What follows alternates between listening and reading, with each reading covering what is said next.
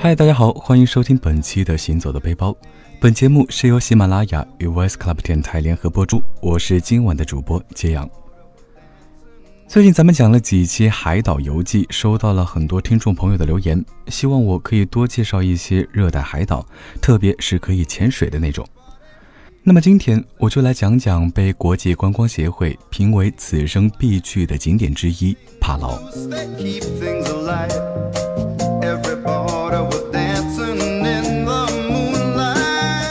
首先，我们来科普一下帕劳。帕劳全称帕劳共和国，是太平洋上的岛国。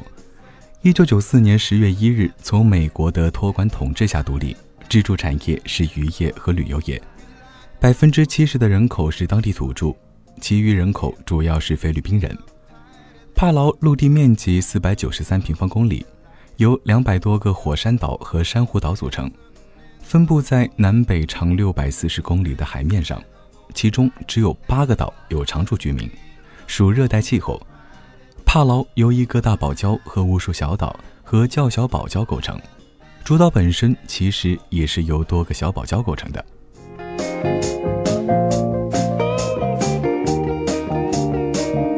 像海中星辰一般散落的帕劳群岛，每年都有非常多的人来此潜水，也是人们考潜水证的热门场所。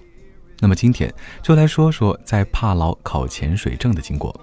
这里说的潜水证就是我们俗称的 O.W. Open Water，算是各种潜水证件中的入门级别，甚至都不需要潜水者会游泳，只要可以完成十分钟水上漂浮和三百米的潜伏，就能够参加训练和考试。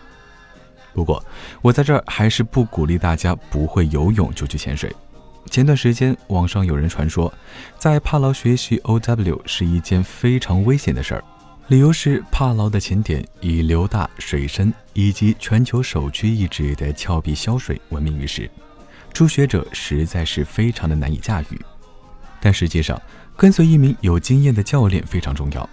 帕劳的水下环境就像是在山区里学习驾照，有好的教练指引，就像学习如何在弯道坡路上行驶一样。其实并没有什么危险，反而绝大多数好的潜点都是有着各种各样的水流。如果你的第一次潜水训练在相对复杂的环境下完成，对你以后的持续潜水将是极大的好处。当你以后遇上水流、峭壁、断层各种环境时，你都能冷静应对。和全球大部分地区一样，帕劳的 Open Water 课程划分为三天。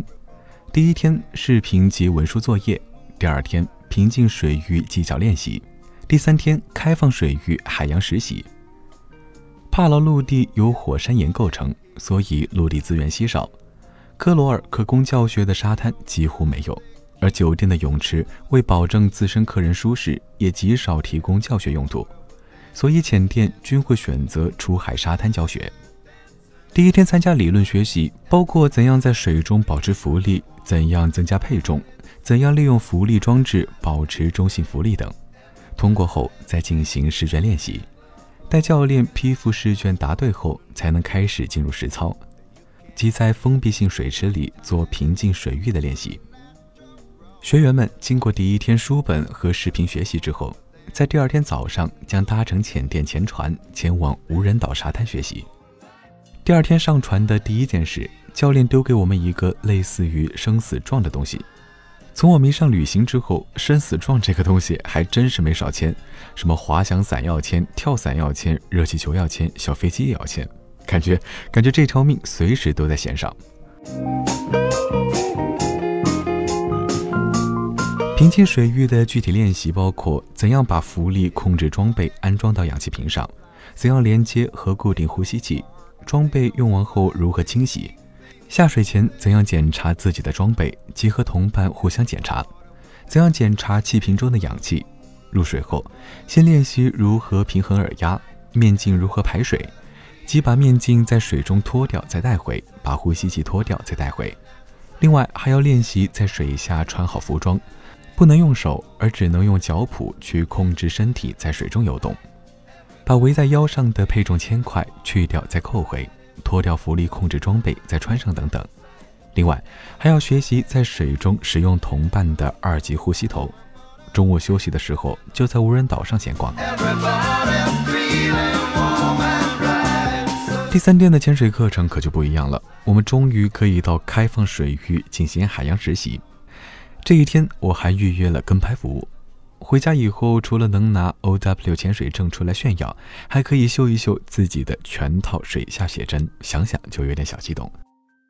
众所周知，帕劳很多潜点，如蓝角、新断层、西亚斯角等，都有很大几率遇到中等以上水流，而蓝洞、西亚斯隧道等大深度，作为新手潜水员都有难度，这就是很多朋友认为的最大危险。但这也正是我爱在帕劳学潜水的原因。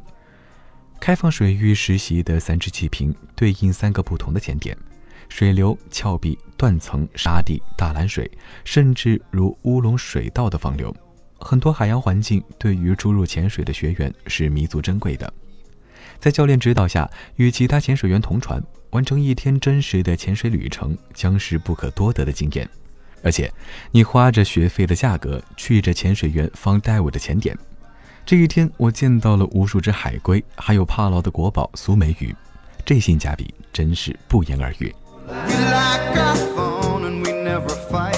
当你完成第三天的海洋实习后，恭喜你成功成为 Party Open Water 潜水员。